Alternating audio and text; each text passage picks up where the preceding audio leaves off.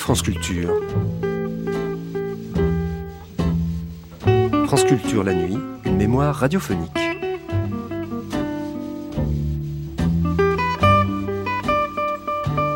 Les trajets sont longs en train à une certaine époque. Parfois train de luxe, certes, mais il faut bien tuer le temps, fût-ce dans le luxe. Luxe qui aide, évidemment, à ne pas s'ennuyer ou à rendre cet ennui romanesque ou aventureux.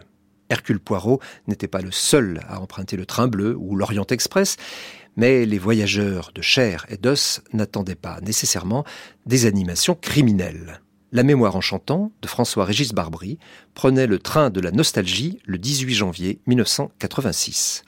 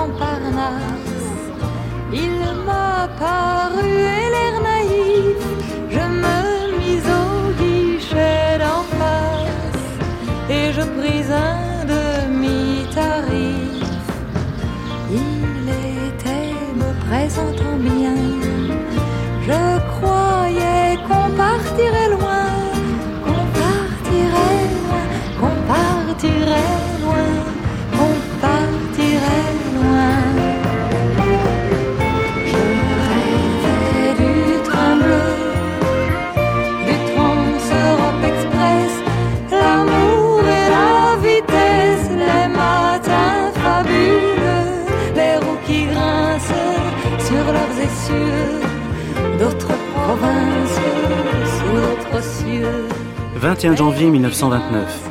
Pour les familiers des voyages vers la Côte d'Azur, un train de luxe quotidien, un palace du rail, vient d'être mis en service. C'est le train bleu, ainsi baptisé à cause de sa couleur. Certes, ce train existe sur cette ligne depuis 1922. Construit entièrement en acier par les forges de Leeds, il avait été aménagé par les ateliers de Saint-Denis de la Compagnie des wagons-lits avec un luxe inconnu jusqu'alors. Pour la première fois, on y trouvait des cabines single pour un seul voyageur. Mais aujourd'hui, il vient d'être amélioré. On n'entend qu'à peine le bruit des rails, on y dort aisément, et lorsqu'on quitte Londres à 11 heures du matin, on arrive à Vintimille le lendemain à midi 32. La belle aventure des trains de luxe. Dans le train de nuit, il y a des fantômes qui me sourient quand nous passons sur les prairies. Dans le train de nuit, il y a des royaumes, et puis du bruit, et puis Paris au bout de la nuit. Les souvenirs si tendres viennent s'y faire entendre J'entends la voix des flots enchanteurs qui font au fond de mon cœur des sérénades. J'entends le triste appel des bateaux et la chanson des oiseaux sur l'esplanade. Voici le ciel peuplé de ces moutons blancs, voici la mer troublée, spectacle troublant. J'entends la ville qui me dit bonsoir, et moi sur le quai de la gare, je dis de mon mieux des mots de Dieu. Le premier train de luxe date de 1883. Et quelles furent les innovations? Alors, ah, Les innovations sont innombrables. D'abord, c'est le premier train international. C'est le premier train donc qui franchit les frontières. Et c'est un train particulièrement célèbre puisqu'il s'agit de l'Orient Express. Autre innovation, le compartiment de wagon-lit qui est à deux places euh, offre des draps euh, impeccables, des matelas douillets, un éclairage euh, particulièrement étudié, un chauffage très efficace et il y a un cabinet de toilette, ce qui permet, note l'un des voyageurs, de se raser sans se couper. Et puis on a le wagon-restaurant qui est une merveille où la cuisine va épouser la géographie, les menus variant avec l'itinéraire. Un petit train s'en va dans la campagne, un petit train s'en va de bon matin, on le voit filer vers la montagne plein d'entrain. Comment réagir les écrivains à cette époque? Par exemple, Edmond Abou. Edmond Abou a très bien réagi. Il faisait partie des 24 privilégiés de ce voyage. Dans son récit de Pontoise à Constantinople, il parle de son étonnement en arrivant dans son compartiment qu'il compare à un boudoir, euh, à l'intérieur d'un boudoir pour roman de Guy de Maupassant, ce qui est assez révélateur. Et il ne va cesser de chanter les louanges de ce nouveau moyen de, transport. Il y aura aussi le correspondant du Times et du Figaro qui vont euh, publier des articles en vraiment à la une, marquant la révolution du voyage. Euh, désormais, le voyage euh, est à l'ère du confort et du progrès. Systématiquement, le désordre envahit la masse humaine amorphe. Ce n'est d'abord rien, à peine une sensation imperceptible qui peu à peu envahit les oreilles, le nez, les yeux, les bouches. Cela fait du bruit, coasse, mugit, rugit, réagit. Cela commence par être inodore et d'un seul coup, lancinante. L'atroce odeur fétide et douceâtre de la vie, si semblable à celle de la mort, pénètre dans les sinus engourdis.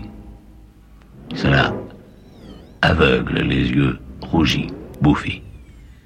Cela donne aux langues lourdes des goûts de dégoût, des relents du fond de soi. Alors on n'y tient plus, on baisse les glaces, on respire un bon coup, on cherche désespérément autre chose que du noir.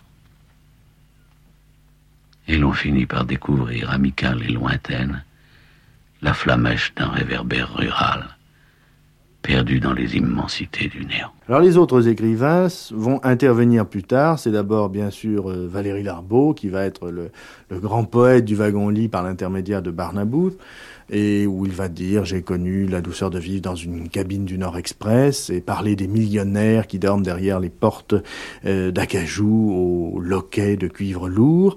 Et puis on aura ensuite Albert Flamand avec son livre Train de luxe. On aura bien sûr Blaise Sandrard avec la prose du Transsibérien. On aura Paul Morand. On aura aussi Joseph Kessel avec son roman Wagon-lit. Pour tous ceux, plus de raison de vivre qui s'assoient sur le trottoir il reste le train du soir.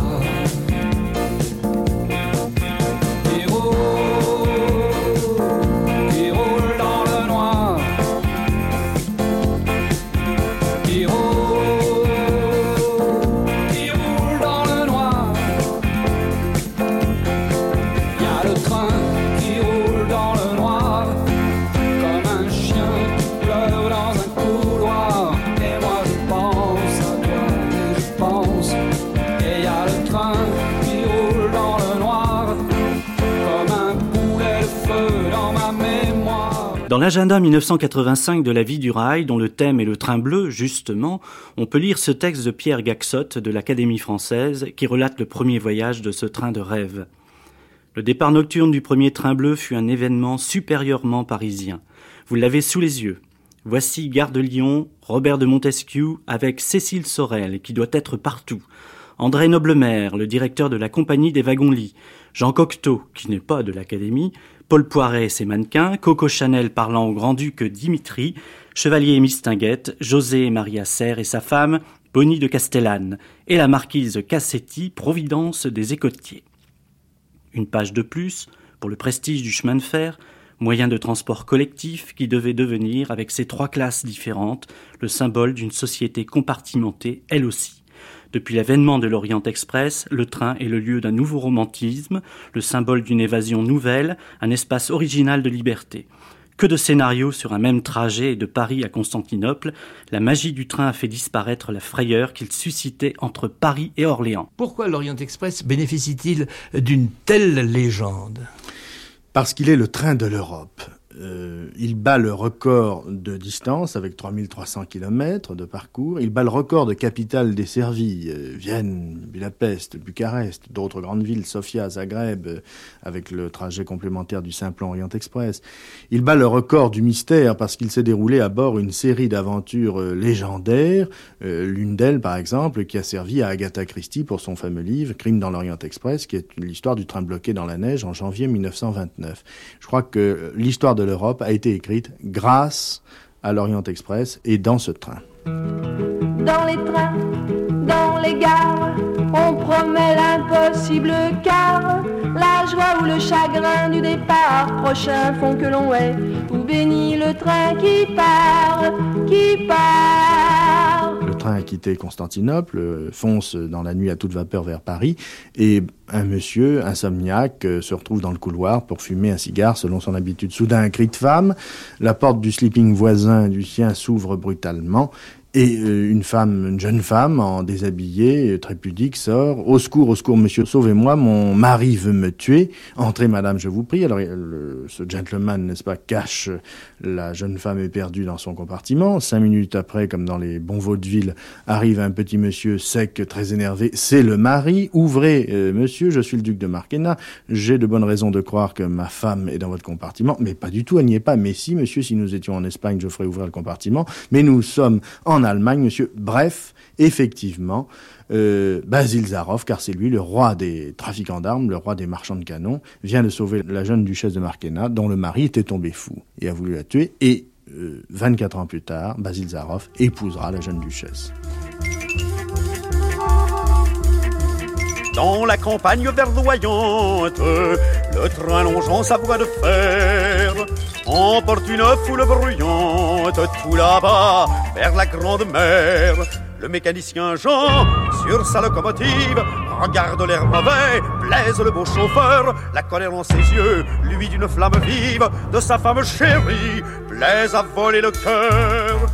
Roule, roule, train du plaisir, dans la plaine jolie, vers un bel avenir d'amour et de folie. L'homme rude et noir qui conduit cette joyeuse foule, sans de ses yeux rougis, une larme qui coule. Des heureux voyageurs, on entend les refrains suivant le rail et son destin. C'est le train du plaisir qui roule. L'Orient Express est, un train qui a eu plus de succès que les autres, les autres trains sur le plan littéraire, sur le plan cinématographique. C'est vrai un peu puisque, puisque dès le début, dès le, premier voyage, ils avaient l'astuce d'inclure un, écrivain dedans qui était Edmond Abou et qui avait donc raconté ce premier voyage sous le titre de Pontoise à Stamboul, qui était un ouvrage où on trouvait déjà les, grands thèmes euh, de l'Orient Express, à savoir le luxe d'une part et la gastronomie d'autre part. Et euh, dedans, il évoque notamment un moment où il y a une, un essieu qui chauffe et on demande aux voyageurs de, quitter le train et c'est vraiment le, déchirement d'un seigneur qui doit quitter son château. Euh, parce que vraiment il se sent bien dans le train et à l'inverse il décrit très longuement le, les draps qu'on change tous les jours qui sentent la lessive, la vaisselle qui est utilisée et qui change à chaque, chaque repas, et la cave qui fait son admiration.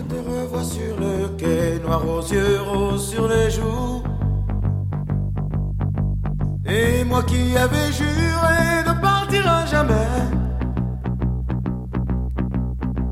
Très loin seul et sans problème, et chercher plus loin mon futur tout ce temps pour bien me décider. Et tu es là sur le quai. Tu es là sur le quai. Avec tes deux tickets.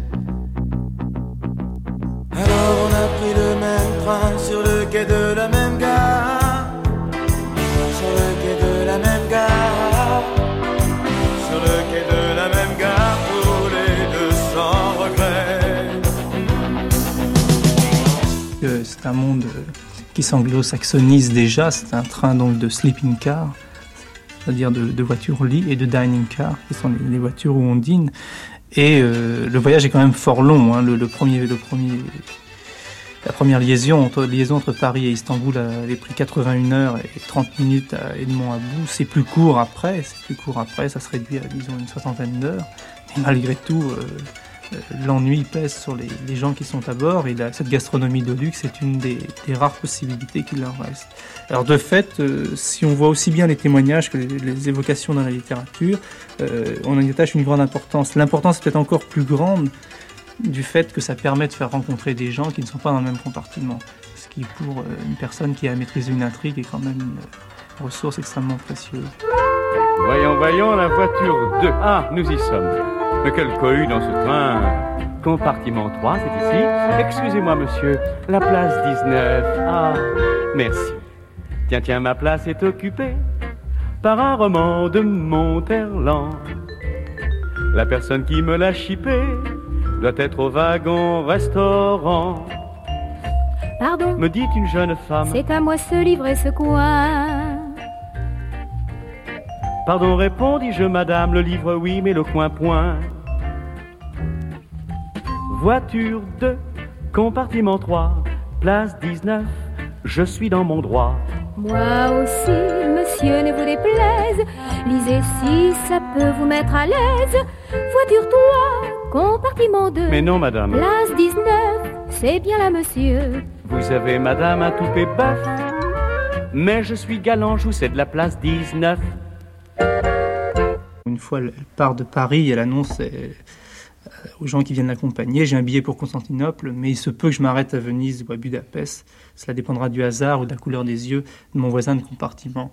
Euh, de Cobra connaissait bien son affaire. hein. C'était, un reporter au, au Parisien de Paris, euh, un grand reporter du genre de ceux qui faisaient rêver à cette époque-là. Et La Madone des Sleeping, c'est, un, un livre qui est sorti en 1925, qui a eu un succès de vente considérable, succès commercial considérable. Euh, de Cobra savait bien sur, quel, euh, sur quels arguments il jouait. Et en l'occurrence, euh, mettre Sainte Madone dans les Sleeping, c'était, le titre le, le résumait en soi, c'était mélanger à la fois le principe de l'intrigue amoureuse et du luxe, le tout nappé d'une sauce ferroviaire qui le rendait éminemment attirant. D'ailleurs, on peut voir un signe des temps, puisque longtemps, longtemps après, Maurice de Cobra, qui voulait toujours exploiter le même filon, a fait la Madone des Boeing. C'était une époque où le train était moins en vogue. Je te téléphone près du métro Rome. Paris sous la pluie me lasse et m'ennuie. La Seine est plus grise que la Tamise. Ce ciel de brouillard me fout le cafard. Paris pleut toujours sur le Luxembourg. Il y a d'autres jardins pour parler d'amour. Il y a la tour de Pise, mais je préfère Venise. Viens, fais tes bagages, on part en voyage.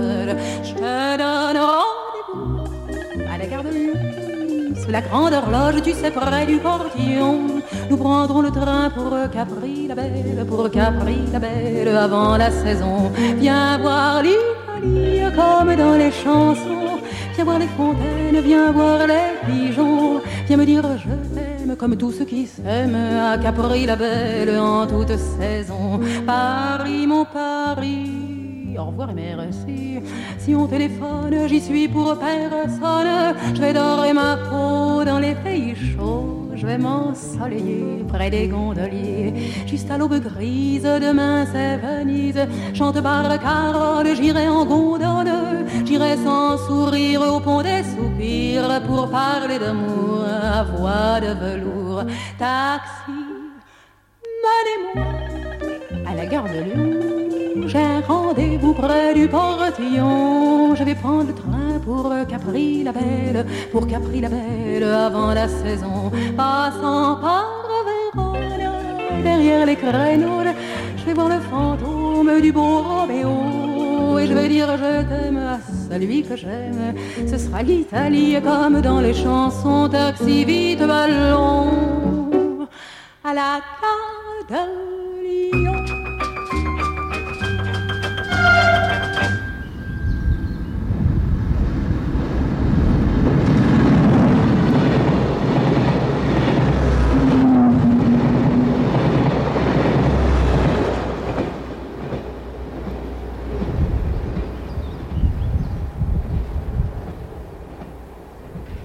C'était La mémoire en chantant, Le train bleu, par François-Régis Barbry. Première diffusion sur France Culture le 18 janvier 1986. Vous pourrez réécouter cette émission en ligne ou la télécharger durant un an sur le site franceculture.fr, rubrique Les Nuits de France Culture.